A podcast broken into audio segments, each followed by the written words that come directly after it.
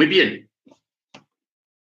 Eh, en esta noche vamos a estudiar la paracha que se llama Ki Tetse. Ki Tetse. Que quiere decir y cuando salgas. ¿Ok? Cuando salgas. Pero antes, hermanos, quisiera eh, tratar algo sobre una unas preguntas que hicieron unos hermanos que me llamaron la atención, pues las preguntas.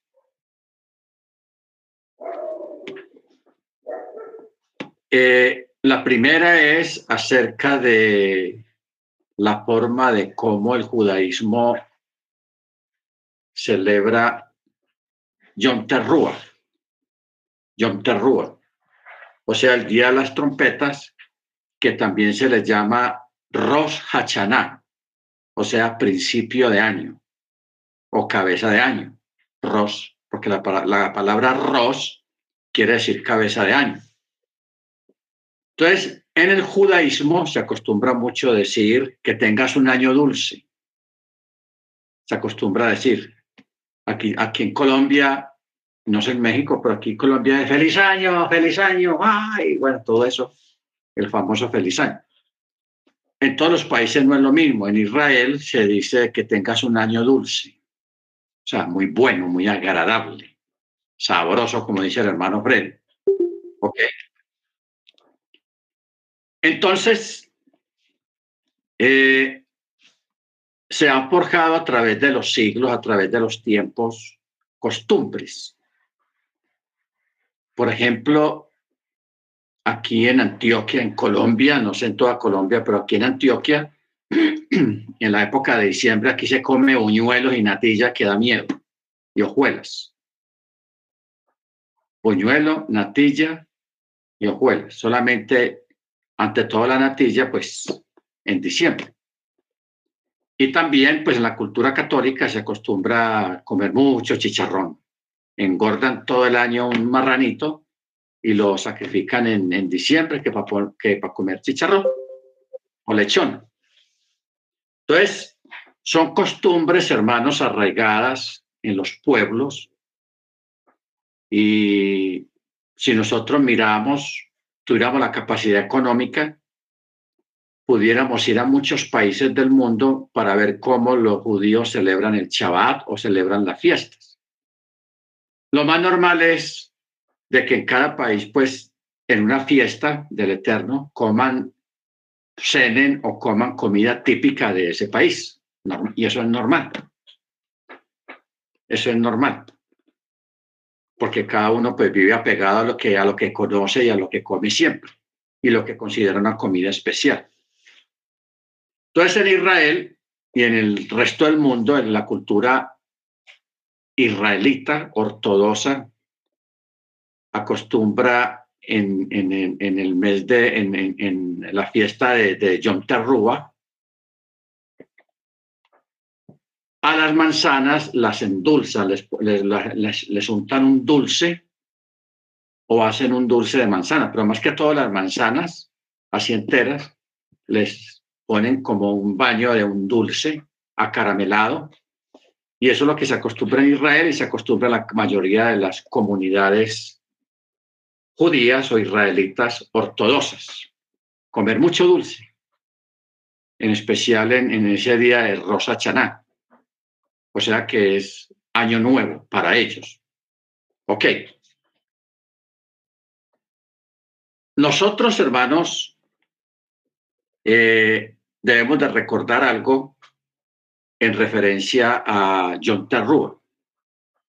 John Terrúa es una fiesta muy importante porque es la fiesta de las trompetas y es el anuncio del juicio, del juicio y del que juzga, de que ya viene el que juzga. Eso es lo que quiere decir John Terrúa, las trompetas o la fiesta de las trompetas. También la fiesta de las trompetas John Terrúa es un preludio de la venida del Mesías es un anuncio. Por eso es que Pablo dice, y a la final trompeta. Los muertos del Mashiach resucitarán primero. Porque ustedes recuerdan, hermanos, de que después de Yom Teruah se cuentan 10 días, que se llaman los 10 días de penitencia, los 10 días de perdón, los 10 días de arrepentimiento. Son 10 días. Porque a los 10 días es Yom Kippur, el día del ayuno, el día del perdón. ¿Ok? Eso es lo que el Mesías llama los días escondidos, los días tenebrosos. ¿Ok? No son muy buenos días. Entonces, ahora, este día también marca el fin del año religioso judío. El fin del año. ¿Ok? Y principio de otro año pero no, no tanto el religioso, porque el religioso que, que está marcado por las fiestas comienza es en abril con la fiesta de Pesach. ¿Ok? O sea, el primer mes del año, como dice la escritura allá en Éxodo, será ese mes de, de, Nisan, que ese es el, eh, dentro de ese mes es que se celebra Pesach, el día 14. Entonces, ahí comienza a contar el principio del año. Pero sucede que Israel tiene dos principios de año y dos fines de año. El, primer, o dos almanaques, dos periodos de años. El primero es el religioso, el de la Torá, el de las fiestas. ¿Ok? El de las fiestas. Y luego viene el, el otro año que se llama el año civil. El año civil, que no tiene nada que ver con las fiestas, sino con los negocios, con... Se les llama así el año civil. Entonces, por eso es que recordemos que el Estado de Israel es, actualmente es un Estado laico, no religioso aunque allá los días de fiesta, las fiestas del Eterno son días de fiesta ya normalmente, pero los que gobiernan en el Estado de Israel no son religiosos netamente hasídicos o ortodoxos, no. No. Entonces, por eso es que ellos ahora en la fiesta de Yom Teruah celebran Rosh, Rosh Hashanah, o sea, cabeza de año o principio de año, porque ellos están enfocados más en la parte civil que en la parte religiosa. ¿Ok? Entonces, por eso usted va a ver este fin de mes que allá en Israel se va, van a tirar la, la, casa por la ventana porque hacen, es fiesta de fin de año. ¿Ok? Es fiesta de fin de año allá y principio de año también. Por eso se llama Rosh Hashanah. Bueno, entonces, claro, en esa fiesta típica israelita, pues ellos tienen su forma de comer, sus comidas típicas de fin de año. Entonces, como los judíos están en la diáspora, ellos aún en la diáspora o en el exilio procuran conservar las mismas costumbres que están allá en Israel en cuanto a la alimentación, en cuanto a la comida festiva. Entonces, por eso en, una mesa festiva de, Rosa Chaná de fin de año, eso es más que todo manzanas bañadas en, caramelo, eh, muchos dulces, mucha comida, mucho vino, etcétera, etcétera. Es espectacular. ¿Ok? Entonces viene la pregunta. Viene la pregunta. Nosotros nos enfocamos más que todo en el calendario religioso, el de la Torá, el del calendario de, de las fiestas del Eterno. Es legal y está bien que sea fin de año civil. Está bien, eso no hay ningún problema porque eso está en la misma Torá. Y también es legal, también por la Torá, que es la fiesta de las trompetas, que anuncian la venida del Mesías y los días escondidos, los días duros, los días de arrepentimiento, los días de penitencia, los llaman algunos, los días de penitencia, que son 10 días, hasta llegar a Yom Kippur, el día del ayuno, o el día del perdón también se les llama. Entonces la pregunta que hay es, hermanos, en el sentido de, si nosotros podemos comer de, la, de esa misma comida festiva que come el pueblo israelita ortodoxo, si lo podemos comer esa comida o, no, la podemos comer. Sí se puede comer y se puede alternar con comida típica de, del lugar donde usted está. ¿Ok? Porque yo no puedo, por ejemplo, decirle al hermano Ángel que vive en México y a su familia, decir, hermano, usted en diciembre tiene que comer natilla y buñuelos, porque así lo hacemos en Colombia, así lo tenemos que hacer todos. No se puede. Porque en México son otras comidas típicas, otras comidas festivas. El hermano Ángel allá y su familia pueden si quieren, el hermano Ángel preparará una cena, una comida con comida típica mexicana, unos tacos, unas chalupas, unas, una, una carne asada al estilo mexicano que es muy rica. ¿Ok? Y también, si quiere, lo puede alternar con las manzanas acarameladas, si se pueden conseguir, pero no es problema con eso. Lo importante de, esta fiesta, hermanos, es eh, el alegrarse delante del Eterno, porque en Yom, Kippur, en, en Yom Teruah es el día en que se entronizan los reyes. Se, se hace es en Yom Teruah, que los reyes son entronizados. Y se abre la puerta oriental. La puerta oriental es la que se abre porque por ahí era por donde entraba el rey y el trono daba hacia ese lado, hacia el oriente. ¿Ok? Bueno. Entonces, la, la, comida festiva, hermanos, se puede consumir como, como lo que usted quiera, el producto de su tierra, de su región, porque aquí en Colombia, pues por regiones todos comemos aparentemente igual, pero sí tenemos algunos productos muy típicos de cada región. Bendito sea el nombre del Eterno.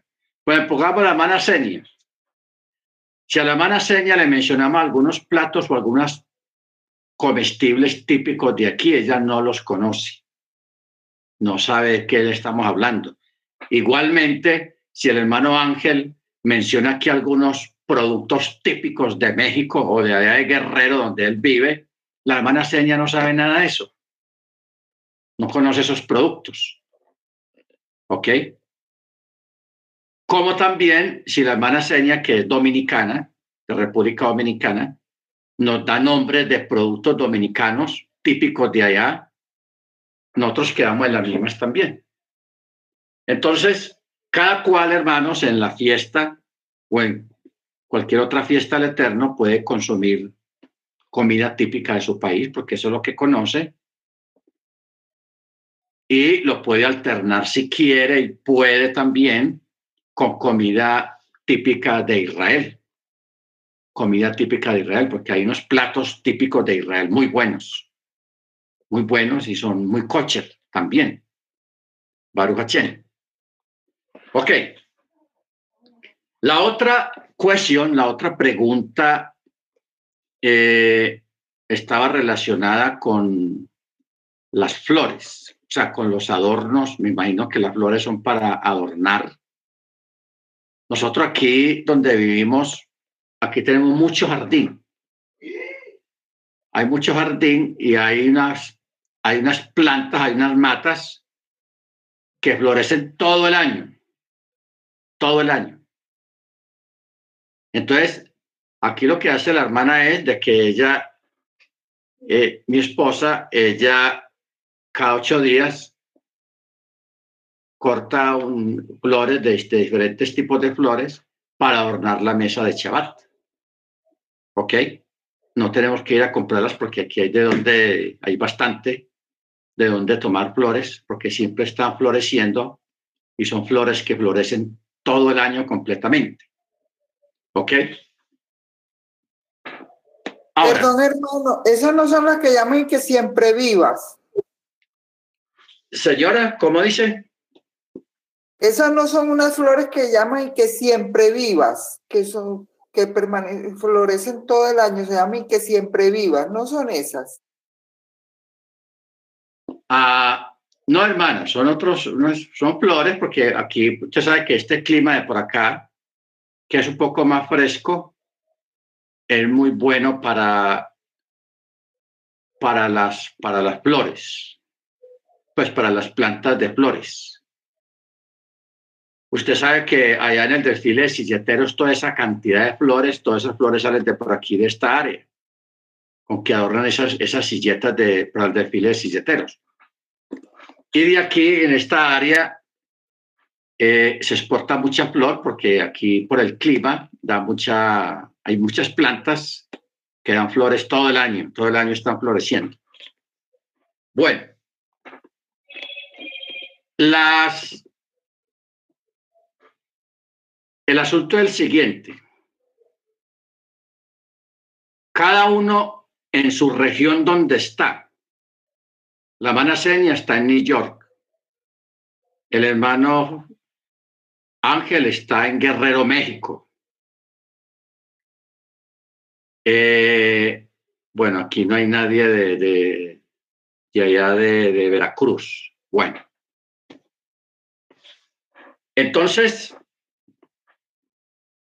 cada uno, de acuerdo a sus costumbres sanas, claro, y de acuerdo a cómo pueda y quiera, puede adornar la mesa de Shabbat o la mesa festiva de alguna otra fiesta. ¿Ok? La puede adornar como, como guste, como quiere. Entonces, por ejemplo, el hermano Ángel. El hermano Ángel, allá que se acostumbra a los sombreros esos de, de los charros mexicanos, esos sombreros grandotes, me imagino que el hermano Ángel de pronto en una sala o en algún cuarto, en algún lugar, debe tener colgado un sombrero de esos grandes, porque eso es un producto típico de México. ¿Ok? Es un producto típico de allá. Entonces, ¿qué pasa? La mesa de Shabbat, cada uno de acuerdo a sus posibilidades y a su comodidad, puede hacerla grande, mediana o pequeña la mesa. Lo puede adornar con un pan especial, espectacular, mandado a hacer en la panadería o un pan sencillo. Lo importante es que en la, en, la mesa de Shabbat esté el pan del Shabbat y el vino o extracto de uva. No, no obligatoriamente tiene que ser vino, puede ser extracto de uva porque por eso se dice la oración. Boré Priya Gafen. ¿Ok? O sea, está hablando del fruto de la vid, el fruto de, esa planta que, que produce las uvas. Ahora, ya si una persona tiene comodidad y tiene la facilidad de adornar la mesa, de ponerla bien bonita, un mantel bien bonito, alusivo al Shabbat, o un mantel blanco solamente, o, en fin, algo más sencillo o algo, todo va de acuerdo a, las posibilidades económicas que uno puede hacer.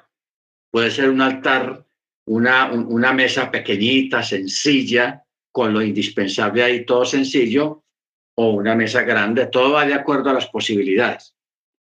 Entonces, si una persona tiene las posibilidades que de una mesa grande, ponerla bien bonita, adornarla con flores, adornarla con, con una menorá, con una januquía y con cosas así, eso se ve espectacular, se ve bien. Pero si no se puede, también se ve bien. Lo, lo importante que le interesa al Eterno, hermanos, es que usted celebre Shabbat.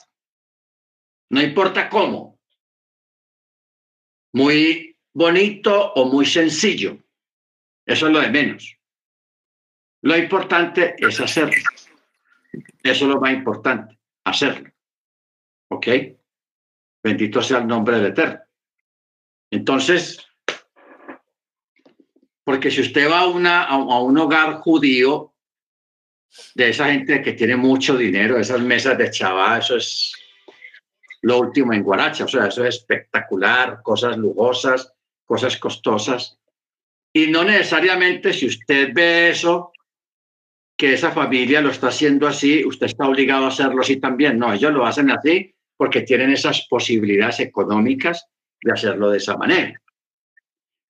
Pero si usted va a un chaval a África o a un país bien pobre y la mesa es una mesa de, de, le ponen hasta papel periódico de mantel o de ese papel para envolver cosas eh, eh, de, mantel y una y la y, el vaso o la copa es un vaso de copor y, o de plástico está bien está bueno lo, lo importante hermano es hacerlo, la intención, la obediencia al mandamiento. Eso es lo más importante. O sea, no, no, no cojamos lucha pensando que a veces ahí en, el chat algunos hermanos mandan unas fotos espectaculares de la mesa de, de que tienen y uno dice, wow, esa mesa como, se ve bonita y como tiene esto, tiene aquello, y no se sienta comprometido. Si su mesa es sencilla, hombre, tomen la foto y montela también, que eso es glorioso, eso es grandioso y eso es lo que honra la Torá y lo que honra el Eterno, la obediencia al mandamiento. ¿Ok? Eso es la honra, la obediencia al mandamiento, sea de una forma o sea de otra, pero que se haga. Amén. Que se haga. Bendito sea el nombre del Eterno. Entonces, con el asunto de, adorno de las flores, no hay ningún problema porque las flores precisamente eh, fueron creadas por el Eterno para ese propósito, para adornar. Si en la época de Babilonia hubieran existido las cámaras para tomar fotos, hubiera sido espectacular haber visto porque Babilonia tuvo en su época gloriosa, en su época dorada, tuvo un tiempo que era famosa por los jardines colgantes, o sea, tenía un sistema de jardines espectaculares y, eso era lo, lo, más atrayente que tenía Babilonia en esa época, la capital, especialmente la capital, los jardines colgantes de Babilonia fueron tan famosos que fueron considerados una de las maravillas del mundo en esa época. Los jardines colgantes. ¿Ok? Luego, en los grabados que el Eterno mandó poner en la menorá y en el templo, ahí hay grabados de plantas y de flores, pétalos. Están grabados ahí también. Claro, no vamos a decir que en el templo habían floreros, porque no habían floreros. Las flores estaban era, talladas en algunas columnas y de algunos lugares del templo, pero no habían flores directamente en el templo. No, no, no, no había, no había eso, porque es que la, la cultura de las flores o de los floreros no fue muy difundida hasta tiempo después teniendo en cuenta que Babilonia, que era una, un centro pagano, que fue el primero que puso la difusión o difundió mucho lo de las, los adornos florales y todo eso. Entonces, eh, en Israel se acostumbraba más que todo era en, en las casas, en las casas, adornar con flores y hacer adornos con flores, pero en las casas. Igualmente en la cultura romana y en la cultura griega. Era muy difundida esta costumbre. ¿Ok? Pero no hay problema si usted quiere poner un florero en la mesa de Shabbat o en la mesa festiva de otra fiesta, pues se puede hacer. O sea,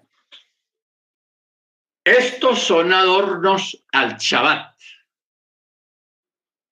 ¿Ok? Son adornos al Shabbat. Y cada uno adorna su Shabbat de acuerdo a cómo puede y quiere. ¿Ok? Porque si usted, por ejemplo, encima de la mesa de Shabbat quiere ponerle luces, luces, usted lo puede hacer. Eso es un adorno al Shabbat. Usted dice, uy, si yo pongo luces sobre la mesa Shabbat debe ser más bonita. Eso está bueno. ¿Ok? Por eso el, Eterno dice muy claro, yo honro a los que me honran. ¿Ok? Si usted quiere hacer algo más en cuanto a la obediencia al mandamiento, eso está bien. Es como lo que estábamos hablando la vez pasada acerca de la gente que hace tevilá el viernes al atardecer antes de entrar a Shabbat. O sea, para hacer Shabbat, hace tevilá. No está mandado en la Torah hacerlo, porque no está mandado. Pero hay personas que lo hacen como una forma de honrar y de darle como una aliyah, una elevación al Shabbat, entrando al Shabbat haciendo tevilá. Y eso no está mal, pero no es mandamiento, no es obligatorio. Si usted no lo hace, no piense que está pecando o le está faltando el eterno, no, simplemente es una costumbres que las personas, costumbres personales de carácter espiritual que cada persona va adquiriendo delante del Eterno. Amén. Bendito sea su nombre. Entonces, luego la otra es en referencia al Shabbat. Existen, a ver, fue Maimónides, Maimónides, un sabio judío muy antiguo, que él sacó las reglas, las reglas rabínicas para el Shabbat. Pero antes de él hubo otro sabio que también sacó una lista de las prohibiciones de Shabbat. O sea, qué estaba permitido y qué no estaba permitido a nivel de Torah y a nivel de Alajá. A nivel de Alajá. Entonces, por ejemplo, por ejemplo, los ortodoxos en Shabbat no se ponen zapatos de cuero, ni correas de cuero, ni, sombreros de cuero. O sea, no usan nada en Shabbat que tenga cuero. Normal. Eso, eso es alajá. Y la adoptaron, algunas comunidades ortodoxas adoptaron esa alajá y no hay, no hay problema con eso. ¿Ok? Pero no es obligatorio. No es obligatorio. Por eso es que aquí en Antioquia, al menos aquí en Antioquia, y creo que en Santander y en el viejo Caldas, quedó la costumbre de las alpargatas. O sea, hoy en día todavía se usan las alpargatas, pero las usan más que todos los, los grupos de danzas típicas, que tienen esos vestidos grandes de colores y no danzan con tenis ni con zapatos, sino con, las, con esas alpargatas, que son unos zapatos sencillos hechos de cabulla. Hechos de cabulla. Ahora, ¿cuál es el origen de las alpargatas? Yo creo que en México también existen las alpargatas, que son unos zapatos que son hechos a mano con, y los hacen de cabulla. No tiene nada de plástico, ni de cuero, ni de nada, sino pura cabulla. ¿Ok? Porque los antiguos judíos que estaban aquí en América y también en Europa y allá en Israel, ellos, amén, ellos, como tenían la costumbre de no usar nada de cuero en Shabbat, entonces para no irse descalzos a las sinagogas a hacer el servicio de Shabbat, entonces se acostumbró el uso de las alpargatas. La gente comenzó a usar alpargatas para usarlo solamente en Shabbat. Entonces se iban con ese tipo de calzado sencillo al Shabbat. para no usar el, calzado de cuero. Entonces, eso quedó impregnado en la cultura, al menos la cultura aquí en Colombia. Todavía de vez en cuando en los pueblitos por allá en el campo uno puede ver campesinos que todavía usan las alpargatas y las alpargatas todavía se venden, pero la gente las usa más que todo es en los grupos de danza. Los grupos de danza danzan con esas alpargatas. ¿Ok? De todas maneras, ahí quedó la costumbre, pero mucha gente no sabe cuál es el origen de, las alpargatas. Es del Shabbat. Ahora, la disposición de no usar nada de cuero en Shabbat, eso es rabínico. Eso no está en la Torá. O sea, no vamos a salir de aquí usted preocupado de esta clase. Uy, entonces ya hemos pecado y yo con mis zapatos de cuero y qué tal ¿Y a dónde voy a conseguir las alpargatas? Voy a llamar al hermano a ver si en Antioquia las consigue. Eh, no, no es obligatorio. Es simplemente una alhaja rabínica por algún motivo que ellos sacaron y eso se quedó impregnado en la cultura israelita y se quedó impregnado también en la cultura de los pueblos donde vivían esos judíos, esos israelitas. ¿Ok? Bendito sea el nombre del Eterno. Bueno, a ver, la hermana había puesto algo, escribieron algo.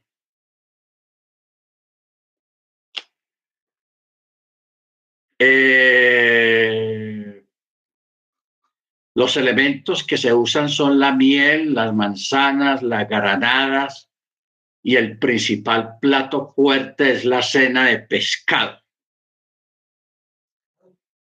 La cena de pescado.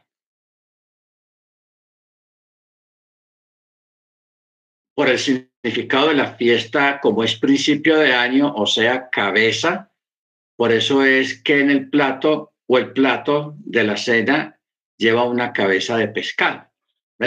Son costumbres de algunas comunidades rabínicas, algunas comunidades israelitas en el mundo. No todos hacen eso que está escrito ahí, que acabo de leer, no todos lo hacen son algunas comunidades, porque usted sabe que en Estados Unidos está la, comunidad americana. Luego en Canadá hay otra comunidad muy grande, ahí en Toronto, que es un barrio inmenso, que es puro ortodoxo. No sé si el hermano Álvaro llegó a conocer ese, ese barrio, ahí en, no, en Montreal, perdón, en Montreal. Yo sí lo conocí porque una vez me llevaron allá y es un barrio grandísimo. Todo el mundo ahí son ortodoxos, son judíos ortodoxos, ahí está lleno de sinagogas ahí en ese, en ese sector. ¿Ok? Entonces, ellos allá tienen su costumbre de, comida y de celebración y todo eso. Igualmente, si uno va a Alemania, que ahí es donde están los askenazí, los judíos alemanes, ellos ya tienen su comida típica alemana. Y igualmente los judíos eh, del este, o sea, de Rusia, de Siberia, de, de, Ucrania, todos los judíos de esas áreas de Polonia, que ellos toman mucho vodka. O sea, si por ejemplo nosotros fuéramos a incluir en el vino para nosotros tomar una fiesta el vodka, nosotros nos vamos con el vodka porque el vodka tiene por ahí 30, 40 de alcohol. Nosotros no aguantamos eso porque no está, nuestro cuerpo no está acostumbrado a, semejante eh, fuerza de, alcohol en una bebida. Pero los judíos ortodoxos, ellos toman mucho vodka porque la mayoría provienen de allá de, Rusia, de Siberia, de Ucrania, de Polonia, de, esos lugares así, y allá para ellos el vodka es como tomar agua panela, como tomar un fresco. No les hace ni cosquillas. Pero si nosotros nos tomamos una copita de vodka, hermano, nos tumba. Al menos a mí me tumbaría porque yo no estoy acostumbrado a, los, a, los, a las bebidas fuertes. Y muchos de nosotros no estamos acostumbrados a eso. Pero allá sí, eso para ellos es como una, como una limonada. Eso toman y toman y no, no se embriagan porque el organismo se acostumbró a ese tipo de bebida, porque es una bebida típica que se toma ya. ¿Ok? Entonces, eh, eso es asuntos culturales. Asuntos culturales que hay que respetar, claro está, pero no, para nosotros no es obligatorio. No es obligatorio tampoco. Baruch Porque si, por ejemplo,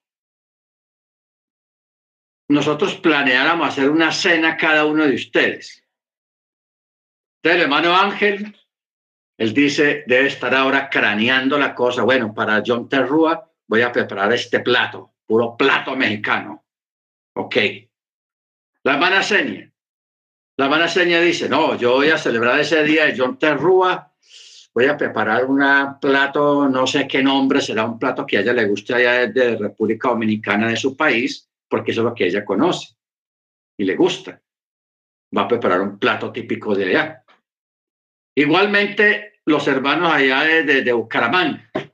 Ah, no, para John va a ser tal plato y vamos a comer bien rico. Claro, estamos hablando de platos que no contengan nada de, camarones, ni de comida de cerdo, ni nada de esas cosas. Todo, todo lo, comida permitida por la Torá, lógicamente. Vamos a mezclarle otras cosas que no son. ¿Ok?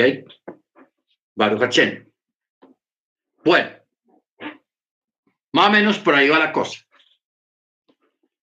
Luego, la otra pregunta que está más interesante todavía es acerca del Shabbat también, del Shabbat.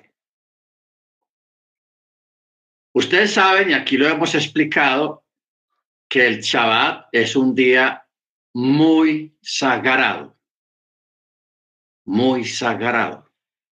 Tan sagrado es el Shabbat que el mismo Eterno guardó Shabbat. Él también reposó cuando estaba, cuando creó el mundo y todas las cosas que en ellos hay. Hermano Ángel. Rab Shalom, antes de que pase a, este tema que está hablando, eh, vi en el calendario que ya explicó usted que Yom Teruah es, es lo mismo que Rosh, eh, Rosh y, y, en el calendario también marca Rosh Hodesh, Rab. Entonces, eh, me quisiera preguntarle si tenemos que hacer el ceder de, de Rosh Hodesh y además el otro ceder, bueno, la fiesta de Yom Teruah. No, el ceder de Rosh Hodesh no existe. Ah, ¿cómo así? El Rosh Hodesh es principio de mes. Sí, Rap, Rosh Hodesh cae el mismo día que Yom Teruah. Ah, ok. Ah, bueno, bueno, entonces sí. Rosh Hodesh, claro, entonces hay que hacer doble, doble festividad. O sea, se hace, primero se comienza Yom Teruah porque es lo oficial. Yom Teruah. Y luego se hace la ceremonia de Rosh se hace la oración y se lee los textos que se leen en Rosh y se toca el chofar de Rosh de principio de mes. Está buena la acotación, hermano Ángel, de que el mismo día de John Terrúa también es Rosh Ah, claro, es Rosh porque es principio de mes también. Claro, ahí son dobles. Se hacen las dos cosas, hermano. Está correcto. Está bien. ¿Ok? Bueno. Eh,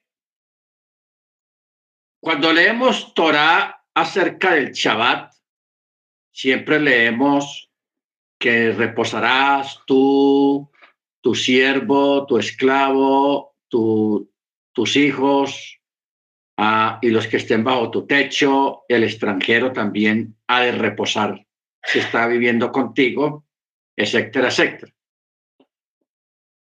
Luego se dan algunas instrucciones acerca de lo que no se puede hacer en Shabbat. En la misma Torah son muy pocas las, lo, lo, lo, lo, que dice acerca de lo que no se puede hacer en Shabbat. Ya luego, en la interpretación del texto, la interpretación del texto, que eso fue lo que el Eterno se quedó explicándole a Moche, que Moche estuvo allá con él. O sea, los diez mandamientos se los da el Eterno a Moche, se los da qué? Diez minutos es mucho tiempo. Recitar los diez es solo veinte. Eso lo recita usted en menos de cinco minutos. Pero Moche se demoró 40 días, hermanos, porque el Eterno le estaba explicando la interpretación o el desarrollo de cada mandamiento, explicándole. ¿Ok? O sea, la alajá. ¿Qué significa? Y todos los detalles. Yo no sé mucho cómo haría para memorizar toda esa cantidad de información porque es mucha información. ¿Ok? Entonces, una cosa es la lo que está escrito ahí, no robarás, no matarás, no harás esto, etcétera, etcétera. Y otra cosa son las preguntas que hay de cada mandamiento. En cuanto, por ejemplo, a no asesinarás, porque esa es la palabra correcta. No asesinarás. Entonces ya vienen las preguntas que están explicadas luego en la misma Torah más adelante. El que mata a otro por accidente, ¿qué pasa? El que mata a otro sin querer, ¿qué pasa? Eh, si la persona lo mató porque no sabía, por ejemplo, accidentalmente como, como este señor al que mató al hijo, el que mató a, a Caín, que por la desesperación comenzó a manotear así porque era ciego y le dio un golpe al hijo y lo mató de un solo golpe, hermanos. Increíble mató al muchacho de un solo golpe. Entonces, e, ese es el tipo de, de, de, de muertes que hay que deliberar. ¿Ok? Entonces, el Eterno se demoró todo ese tiempo con Moche explicándole todas esas cosas una por una, una por una, una por una, que eso fue lo que Moche le transmitió a los ancianos en Israel, la explicación de la Torá o la interpretación de la Torá. ¿Ok? Luego, con los años, hermanos, para realzar más el Shabbat, crearon alajot, los alajot, o sea, la alajá. La alajá. Y la alajá se daba de acuerdo a las necesidades y a los tiempos que iban cambiando. Por ejemplo, hoy en día en este tiempo, hermanos, los, grandes rabinos allá en Israel y en, y en Europa y en América todavía están creando alajá en este tiempo. ¿En qué sentido creando alajá? Están creando alajá para adaptarse a los tiempos modernos, a los tiempos tecnológicos que estamos viviendo. Le voy a dar un ejemplo. Usted sabe que en Japón y en China y en algunos países la gente está comprando robots tamaño natural para que limpien, cocinen, sirvan en la casa, etcétera, etcétera, lo hace un robot. Ya no es una persona o los de la casa, sino un robot. Y el robot lo han ido perfeccionando que parecen casi seres humanos les ponen rostro, si es una mujer o un varón, lo que sea. Entonces, cuando e, eso de los robots esté bien difundido, que ya un 40% de la población mundial tenga un robot en casa, entonces la gente va a hacer preguntas de Torah y le van a decir, bueno, ese robot está obligado a guardar Shabbat o no. Y es una pregunta.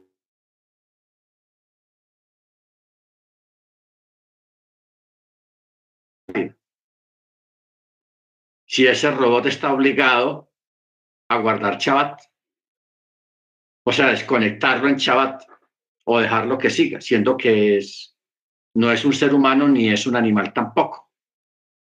Porque el texto se dice, tu siervo, tu sierva, tu vecino, todo el que esté bajo tu techo y el extranjero que esté en tu casa, y también tu bestia, tu caballo, tu vaca, tu toro, todos los animales guardan Shabbat también. Ese día no hacen nada.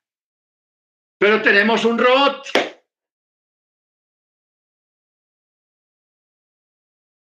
Entonces, para eso y para ese tiempo, cuando eso, eso esté bien divulgado y, la, y, esté de moda el tener robo en casa, hay que hacer una alajá. La gente le va a hacer preguntas al rabino. Rabino, ¿qué? ¿Mi robo qué?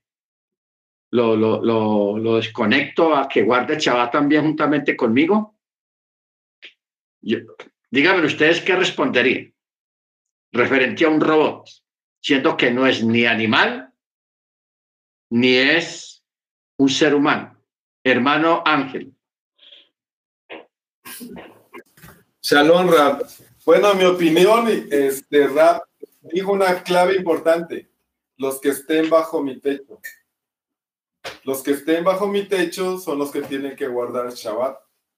Entonces, para mí, si, si el robot hace labores domésticas o lo que sea, para mí sí tiene que guardar Shabbat junto con todos nosotros con todo, con, con, con, todos los que estén bajo el techo, bajo las mismas reglas, se tendría que aplicar el SAP. Ok. A ver, ¿quién más quiere hacerle una apologética al hermano Ángel?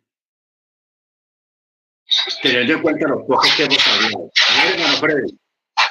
Chavo More. No, no, no, no guarda chava. No, no puede guardar chava. Eh, porque es que ese robot es creación del hombre, diría yo. Eh, tampoco puedo decir que inanimado, pero es que, es que guardar chava es obediencia a un mandato con un propósito eh, de querer estar con el Eterno. Es una cosa ahí que, que, que, que no tiene alma, no tiene conciencia, es un robot. No, no guarda, chaval, el sábado se pone a hacer destinos. o sea, o sea que si usted tuviera un robot hoy en día, usted en Shabbat pondría el robot a que le limpie la casa, que le trapee, a que le haga labores domésticas en día de Shabbat. E, esa es la pregunta. Es que si el robot, si el robot me guarda Shabbat, entonces el computador mío también tiene que guardar Shabbat, porque es lo mismo. Y eso no, y eso no se cumple porque necesitamos esto. Entonces, no me guarda chava.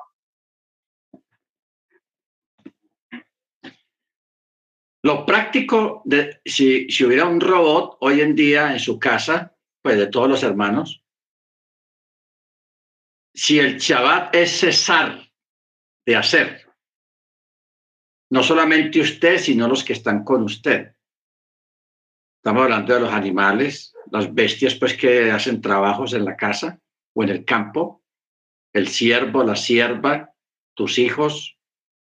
Entonces, si yo estoy celebrando Shabbat y pongo al robot que esté a mi lado todavía a barrer, a trapear y hacer cosas domésticas, tal vez no sería, no estaría yo guardando Shabbat por cuanto se está poniendo en movimiento cosas que no se deben de hacer en Shabbat. Porque es que el asunto no es quién lo hace o cómo lo hace, sino que el mandamiento es no hacerlo.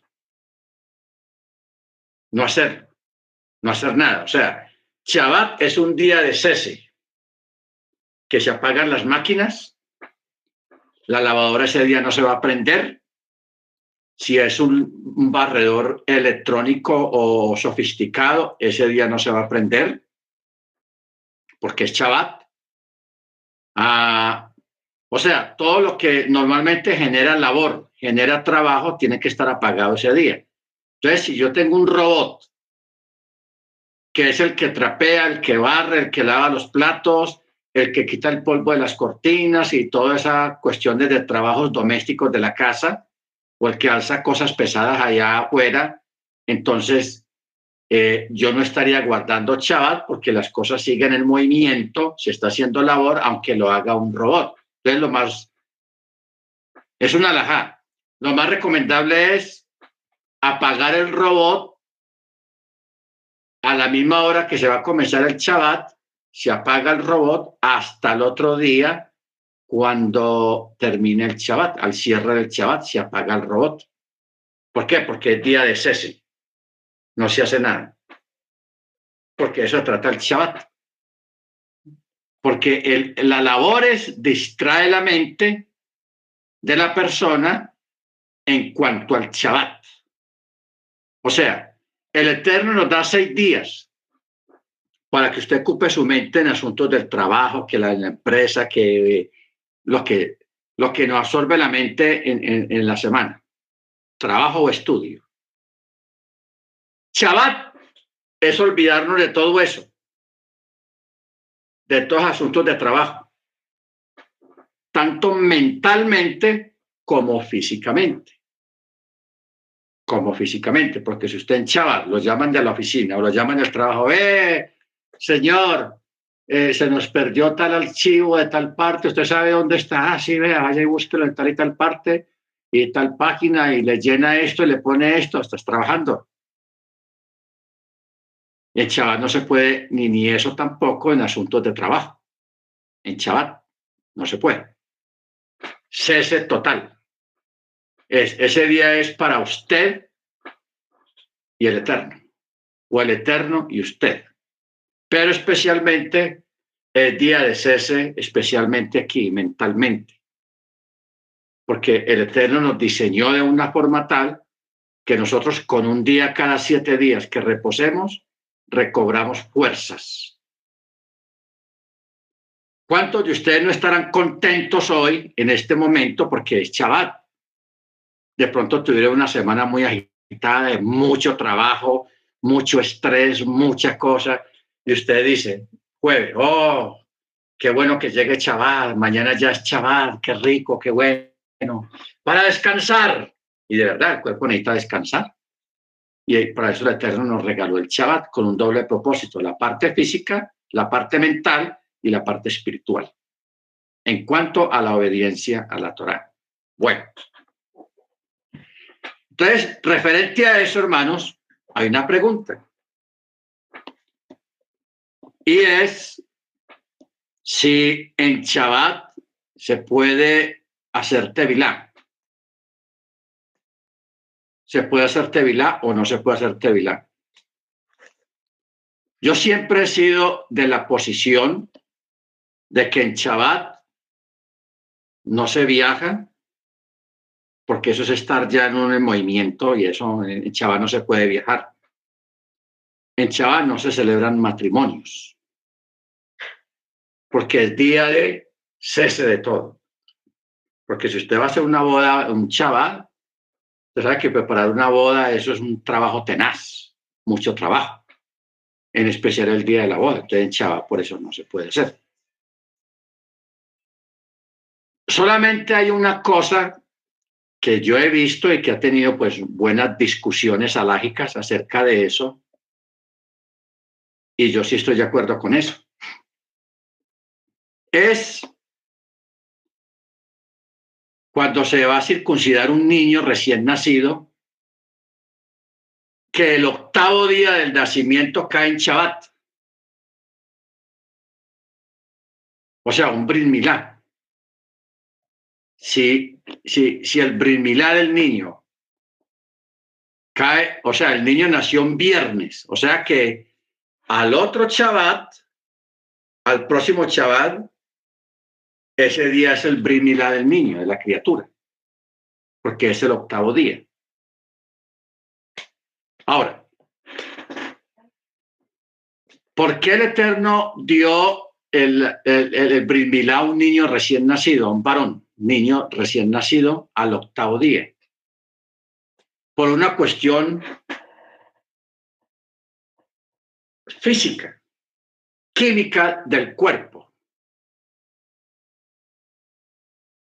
Porque un niño recién nacido, desde que nace, empieza un proceso en su organismo, en la sangre, especialmente en la sangre. Entonces sucede que el día 8 después del nacimiento de un niño varón, ese día hay mínima circulación de sangre, exactamente el día 8. No otro día, el día 9, hay, vuelve a funcionar otra vez la circulación normal de la sangre dentro del cuerpo, el flujo sanguíneo. El día 7, el día 6 y el día 5 hay un flujo normal, el bombeo, pum, pum, pum, pum, el, bombeo de, de, la sangre, que es el corazón el que hace eso, bombear la sangre en todo el cuerpo a esa y a una velocidad impresionante, pero sucede que según la, lo, del Eterno, como creó el cuerpo, como creó el cuerpo, exactamente el día 8, el bombeo de la sangre es mínimo. El día 8 no más. Y hay un cambio orgánico dentro del cuerpo. Y ese cambio orgánico sucede es en el día 8, el octavo día. Por eso el Eterno ordenó, el que creó el cuerpo, sabe cómo funciona el cuerpo y por eso el Eterno ordenó que el niño varón debía de ser circuncidado el día 8 para efectos del pacto israelita, el, pacto hebreo, día 8. Si se hace el día 9, pueden haber problemas. Puede el niño pegarse una desangrada bien tenaz si se hace el día 7, también puede haber problemas. ¿Por qué? Porque hay mucha sangre. Hay mucha sangre, porque hay una cosa, hermanos, que usted no ha escuchado. Que hay niños que han muerto después de una circuncisión. No en el octavo día, sino en otro día diferente el quinto o el sexto, a los 20 días o al mes o a los dos meses de nacido, circuncidan al niño y hay, problemas de, sangre y hay niños que se mueren, han muerto. ¿Ok?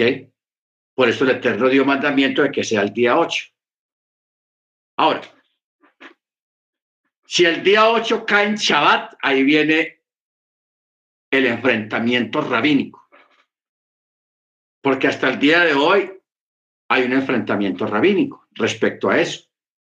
Si el, si, el día 8 cae en Shabbat, hay, la, la, la, mayoría dice que se puede hacer la circuncisión en Shabbat por cuanto es mandamiento y por la parte orgánica del cuerpo que tiene que ser exactamente el día 8, no el día 9, ni el día 7, día 8.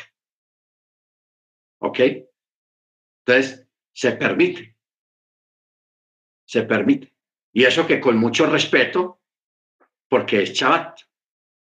¿Ok? Bueno, esa es la parte jurídica, la parte legislativa de la Torá, de lo que se puede y no se puede hacer en Shabbat. Pero ya otras cosas, hermanos, como levantar cosas pesadas, que usted dice, ah, hoy que no estoy haciendo nada aquí en la casa, oiga, pues, ¿cómo piensa uno? Hoy que no estoy haciendo nada en la casa, voy a voltear esta sala, voy a mover este mueble para allá y esto para acá. Eso no se puede hacer, porque es trabajo fuerte. ¿Ok? O sea, hay que entender lo que, lo que dice la palabra o lo que significa la palabra Shabbat o la palabra reposo.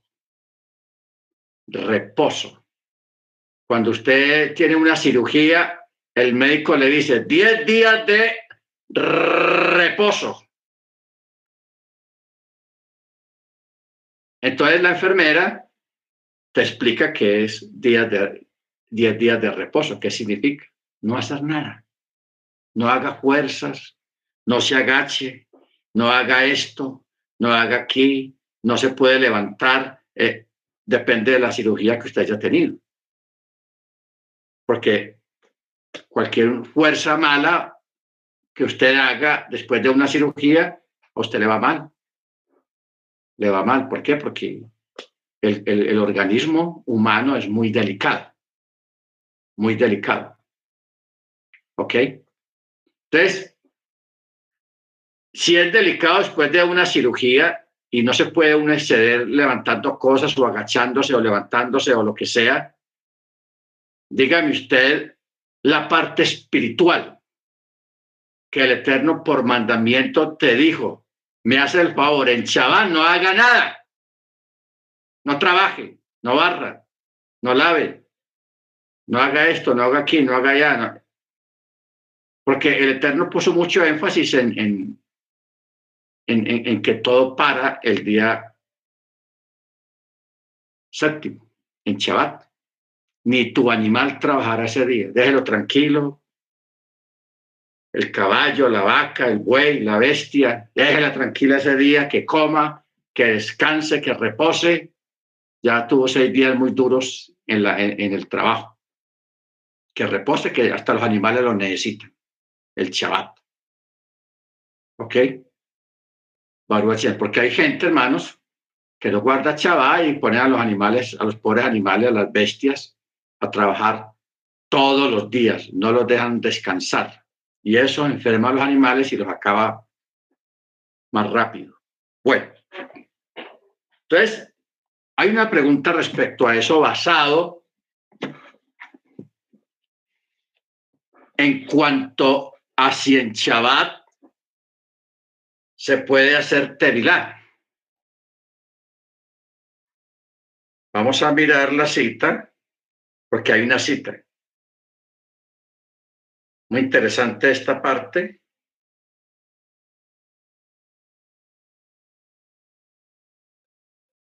Hechos 16, 13. Vámonos para allá.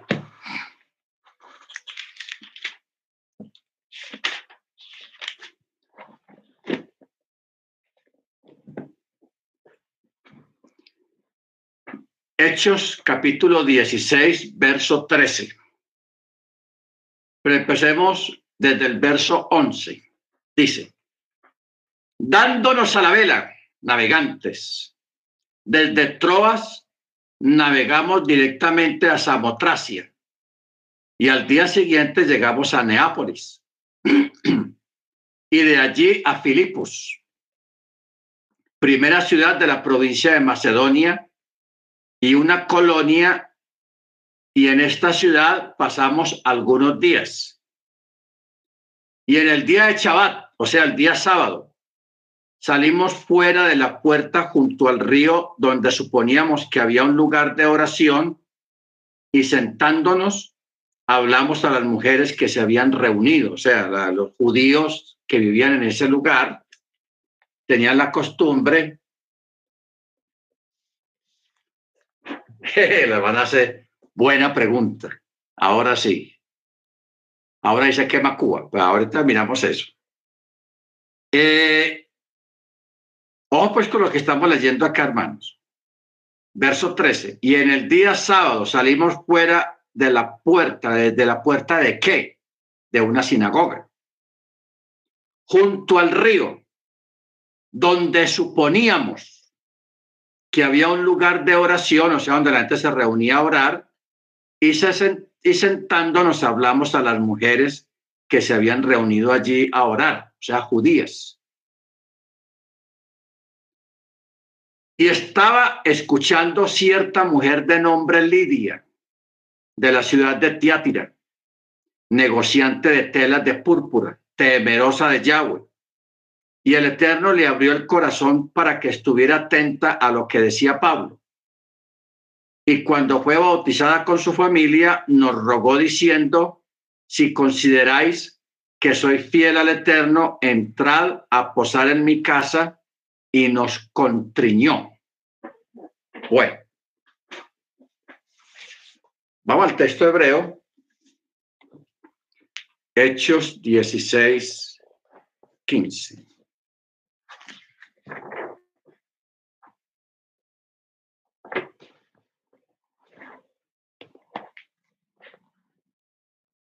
16.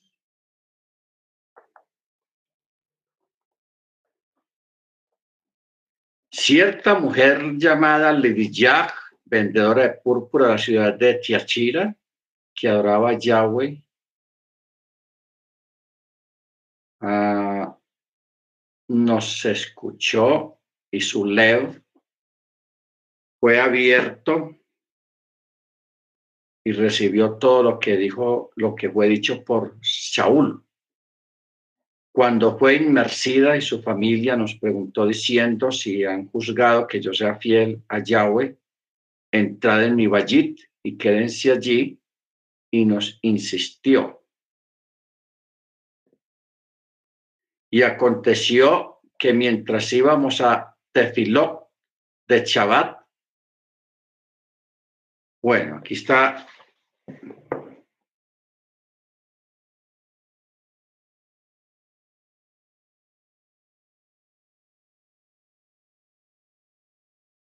Bueno, mire, mire aquí lo que dice en el texto la versión antigua.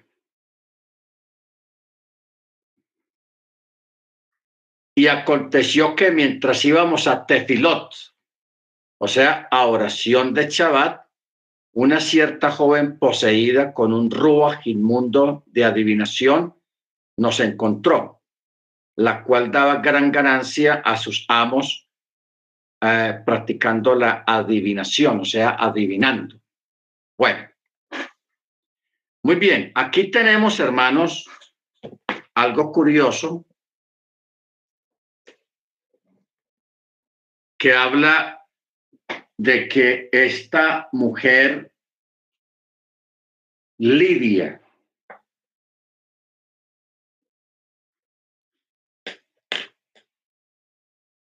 y su familia hicieron Tevilá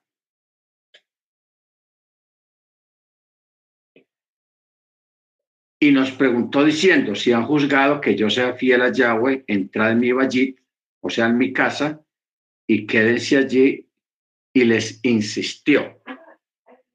Bueno, aquí tenemos el único texto que hay en la escritura donde habla aparentemente de una de un tevilá que se hizo en Shabbat, porque eso es lo que da a entender el texto, claramente. O sea, no vamos a decir que no, no lo dice,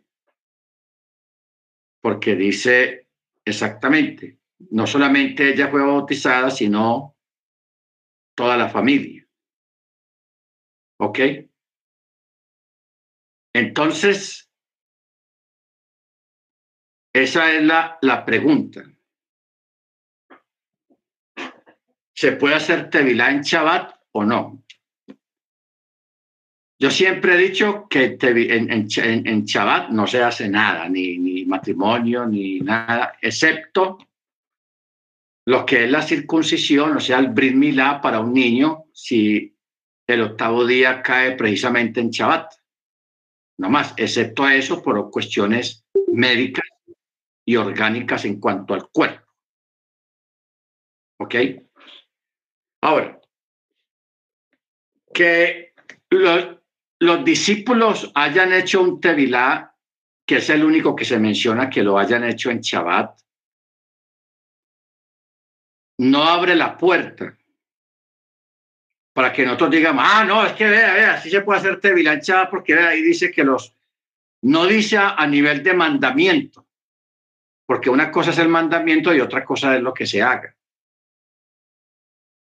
¿Estamos de acuerdo? Ojo con lo que estoy diciendo. Una cosa es lo que dice el mandamiento y otra cosa es lo que dice que se hizo. Que se hizo. ¿Ok? Porque mire, por ejemplo, Voy a poner un ejemplo. Y, eso, es un ejemplo que está mucho aquí en la escritura. O sea, yo estoy mostrándoles eh, el contexto y los contextos para que usted entienda bien lo que yo quiero decir.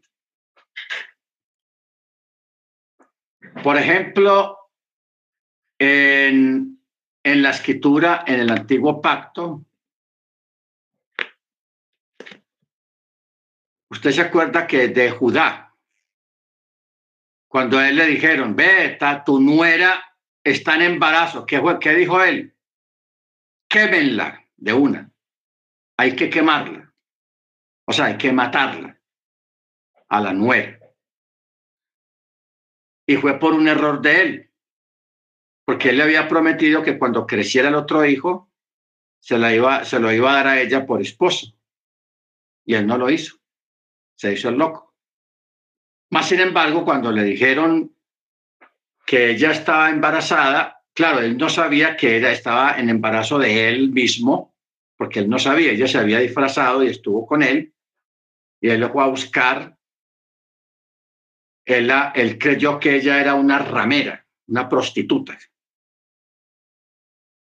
Ahora, usted ve que en el texto anterior o posterior a ese evento no dice nada de que alguien haya acusado a Yehudá por, por haber ido a una prostituta. O sea, ni un profeta, ni el Eterno mandó un profeta que lo reprendiera. Hombre, ¿cómo le ocurre a usted de la tribu de Judá? Usted que es Yehudá, yendo en una ramera, yo no sé qué. Nadie le dijo nada. El hecho de que nadie le haya dicho nada, ni el Eterno, ni un profeta, no quiere decir de que, de que eso sea legal. ¿Ok? De que eso sea legal. Y como si, no, como si esto fuera poco, cuando a él le dicen que la muchacha, que la nuera, no la muchacha, la nuera está en, embarazada, él de una la, la sentenció. Quémenla porque esa, esa era la, la, la, forma de aplicar la ley en esos casos, que había que quemar a la, a la mujer y había que quemar. Mire que eso es Torah. Pero hoy en día, ¿qué tal que fuéramos a aplicar una cosa de esos hermanos? Que usted tenga una hija y que su hija resulte en embarazo y que usted diga que usted es el papá y usted diga, ah, entonces hay que quemarla. Mija, hay que quemar a, fulanita porque la embarró, vea, pecó. Mire qué pecado tan grave. Está en embarazo. Hoy en día no se hace eso. ¿Cierto? Porque hoy en día no se hace si eso está escrito en la Torah? Porque a través de los siglos ha habido una legislación. Y porque Yeshua vino y amparó la legislación y cambió muchas cosas. Hermano Ángel.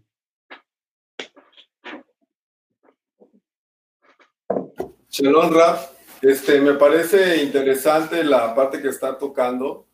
Eh, estoy recordando, pastor, que en el Midrash dice que cuando Tamar supo que su suegro venía subiendo a trasquilar las ovejas con su amigo, que ella eh, pensó eh, eh, precisamente en la descendencia y el Midrash dice que Yehudá se casó con Tamar, que le dio su sello, su anillo y su báculo.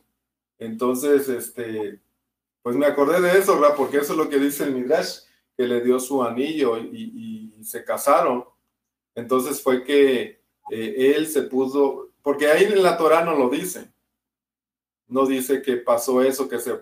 Dice ahí que en el Midrash que se casaron bajo Jupá y todo, y entonces ella se pudo unir a él y ya después ya no se unieron, se dio cuenta, la embarazó y eso fue lo que pasó. Y, bueno, hablando del Tevilá, lo que usted menciona, recuerdo, Rap, que cuando yo estuve ahí en Colombia, este, precisamente nosotros hicimos Teshuvah un viernes en la mañana. Entonces sí podríamos hacer Tevilá o Teshuvah el viernes antes de empezar el Shabbat, pero yo coincido también con usted que en Shabbat, o sea, el día sábado ya amaneciendo, ya no podríamos hacer Tevilá. Entonces sí, sí coincido en, esa parte con usted. No sé si, si esté correcto. Gracias, hermano Ángel. O sea, si se promoviera públicamente o se, permitiera, amparado en este texto de Hechos de los Apóstoles, que entonces sí podemos ir a hacer Tevilá en Shabbat, eso crearía un desorden al Shabbat. Ahora, aquí en, en esta porción de Hechos 16, en ningún momento se dice que el espíritu, el Ruach le haya dicho al apóstol, vea, ¿cómo le ocurre a usted hacer Tevilá en Shabbat? Eso no se hace. Porque es que el judaísmo tradicionalmente desde la antigüedad, desde la época de Mochi, nunca, nunca se ha permitido hacer tevilá o un matrimonio o hacer otro tipo de actividades en Shabbat para conservar lo sagrado del Shabbat.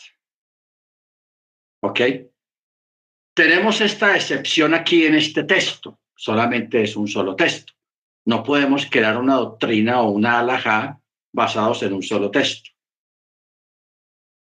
Porque esto, hermanos, eh, convertiría el Shabbat en un relajo, porque así es como se pierden la, la, esencia de una festividad o de un mandamiento, la obediencia de un mandamiento,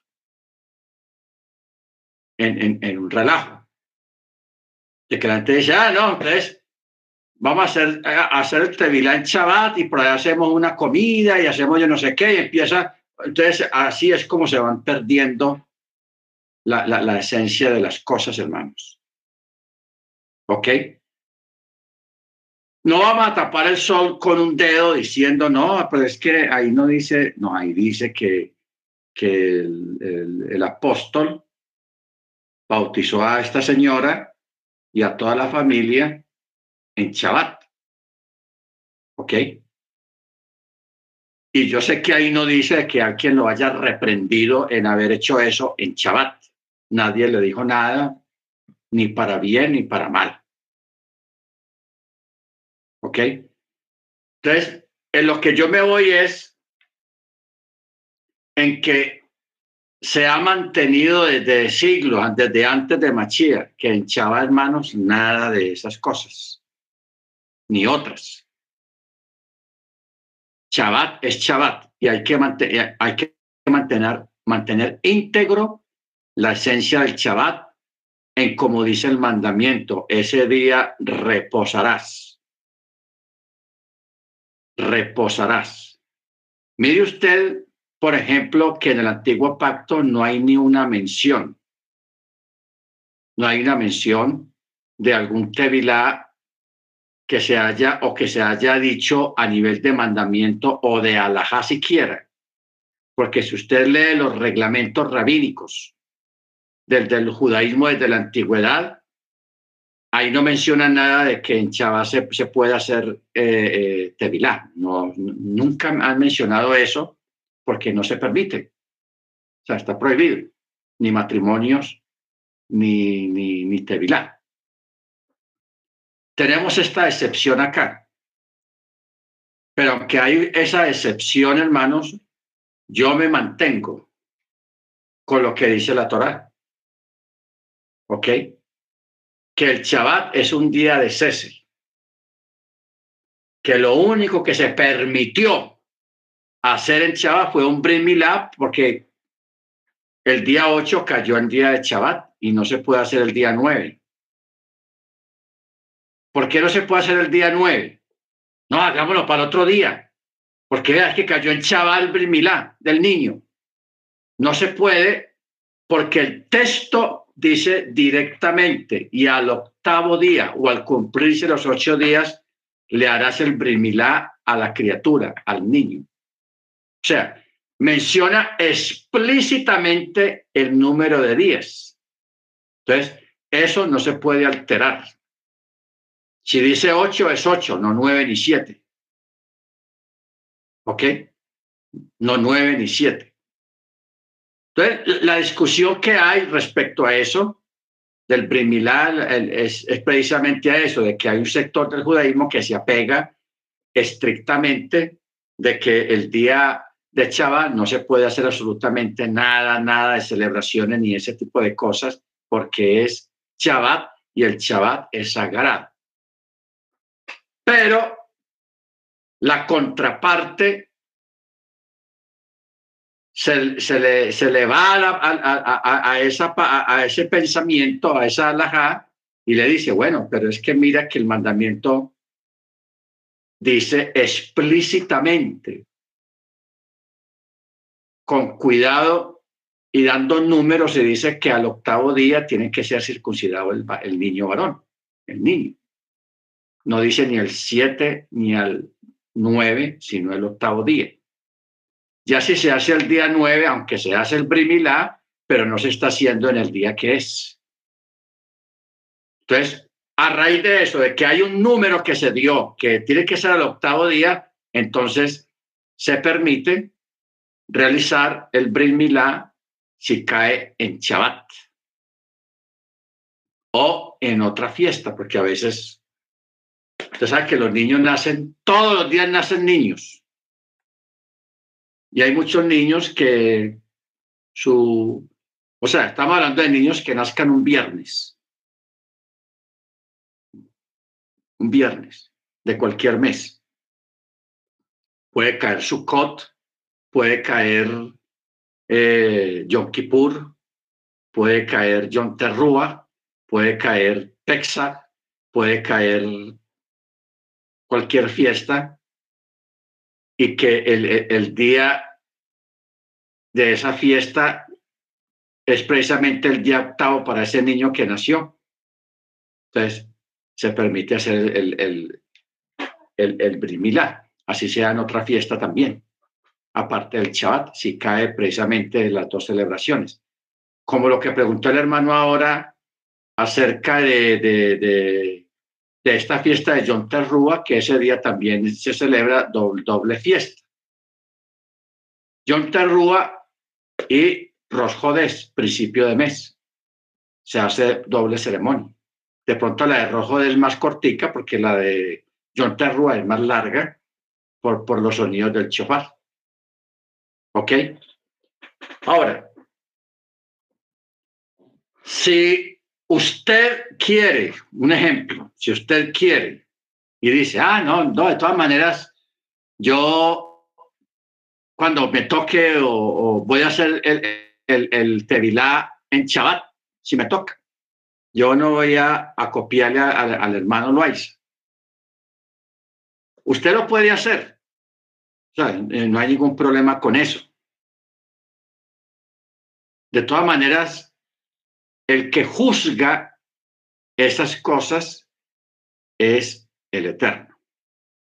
Amén. Es el Eterno. Yo aquí no estoy dando un punto de vista porque no es un punto de vista. Yo estoy aquí tratando de respetar, de que se respete la esencia del Shabbat. ¿Por qué es tan, tan importante y tan íntegro el Shabbat? Porque el mismo Eterno guardó Shabbat. O sea, el Eterno no celebró su cod, no celebró, él dio el mandamiento, pero él no lo celebró directamente. El único mandamiento que el Eterno celebró de, 300, de 613 mandamientos fue el Shabbat. Basémonos en esa parte. Es el único mandamiento que el mismo Eterno guardó, Shabbat. El Eterno no guardó ni Sukkot, ni Pesach, ni nada de esas cosas. Pero Shabbat sí, como dice el texto. Y mire que está en Génesis.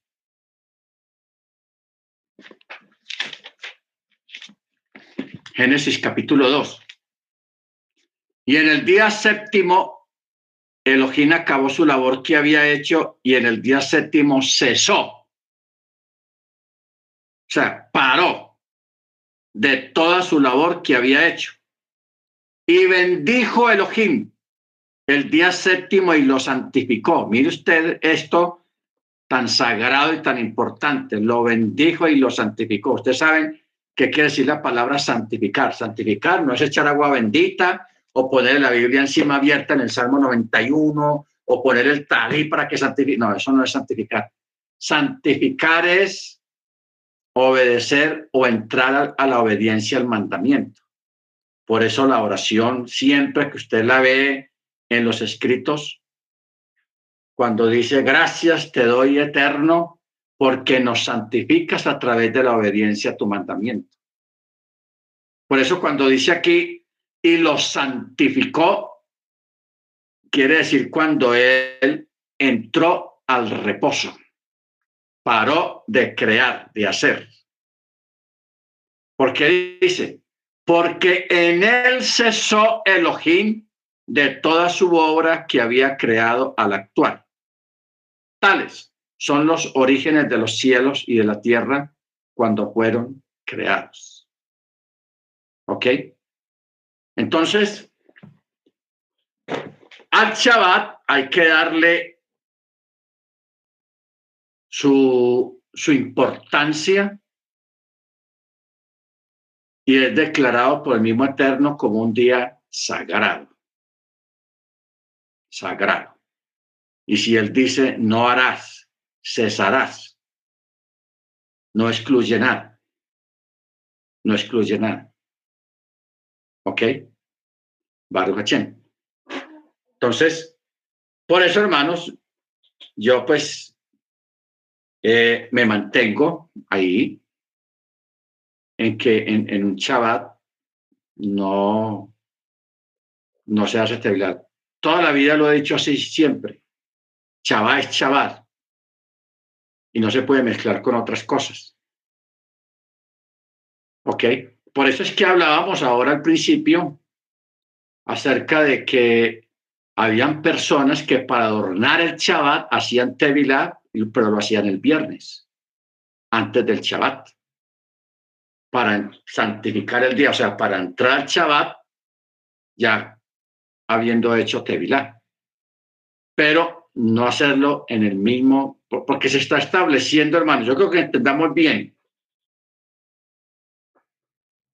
Si usted tiene la oración del cierre del Shabbat, usted ve que dentro de esa oración hay una parte que dice, gracias te da, Señor, porque nos diste discernimiento para ver y sentir y saber que el Shabbat es diferente a los demás días de la semana. ¿Ok? Ojo con eso. Es diferente, o sea, el discernimiento para establecer la diferencia y para entender la diferencia entre el Shabbat y los demás días de la semana. Porque el Shabbat es sagrado es K2. Y es un día de cese de todo. Bendito sea el nombre del Eterno. Bueno, mis hermanos, cualquier apreciación apologética, o sea, un comentario que usted quiera hacer acerca de, esto del chavado, de lo otro que estuvimos hablando, de las plantas, de la comida, todo eso lo puede hacer a través del, chat.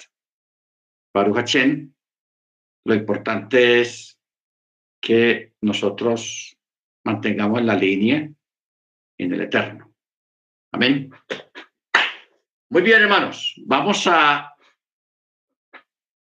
pedirle a la hermana Senia, es tan amable, para que nos dirijan la oración de despedida de la clase. Bien pueda, hermana Senia. Bendíganos con su oración.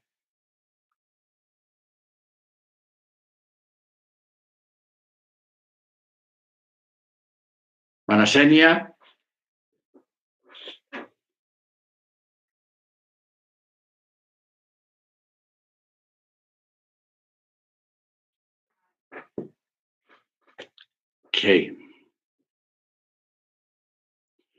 Bueno, la hermana Seña tiene problemas de sonido.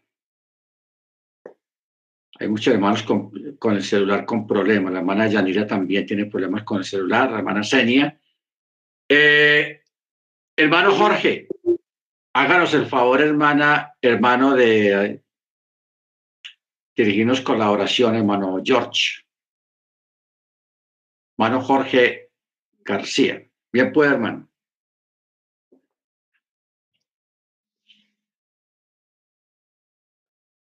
Amado, cariñoso, soberano Rey de Israel, te alabamos, te bendecimos, Padre amado, por la oportunidad de estudiar tu Torah. Te agradecemos por la vida que hasta aquí nos has dado. Gracias por la vida de cada uno de nuestros hermanos que en esta hora se han congregado a través de este medio para estudiar tu palabra. Gracias por el pastor Germán Loaiza, que tú lo has preparado, Padre, para guiar a tu pueblo. Te alabamos y te bendecimos, Rey Eterno, por la vida que le ha dado a él y por la oportunidad de prepararse para enseñarnos, para instruirnos y mostrarnos tu camino de la Torah. Guárdalo en el hueco de tu mano, como a cada uno de mis hermanos que en esta hora se han congregado. Regálanos una noche en chalón, Padre Eterno, y permítanos que cada día andemos ante tu presencia en santidad para un día poder estar en esa tierra prometida. Gracias, Padre, porque eres fiel y verdadero en todas tus promesas. Y permítanos un día no muy lejano poder estar en esa tierra prometida con nuestros hermanos mayores. En Yeshua Hamashiach te pedimos por los enfermos. Padre eterno, haga presente tu gracia, tu amor, tu misericordia en la vida de cada uno de nuestros hermanos que en esta hora se encuentran delicados de salud. Te lo pedimos y lo esperamos en el nombre que es sobre todo nombre, Yeshua Mashiach. Amén y amén. Amén, hermano Jorge, muchas gracias. Amén. Gracias a usted, pastor, por esta gran exhortación. Muy bien, hermanos, mañana a las cuatro ya sí vamos a estudiar esta paracha en el nombre de nuestro don Yeshua. Laila, todo para todos. Que el Eterno les bendiga. Laila, todo para todos. Laila, todo Amén. Mana Senia, hermano Álvaro, Mana Cecilia, Mana Yanira, Mana Ofelia, Mana Luz Marina. Amén. El Eterno lo bendiga a usted, a su familia y a todos los hermanos. Amén, hermana.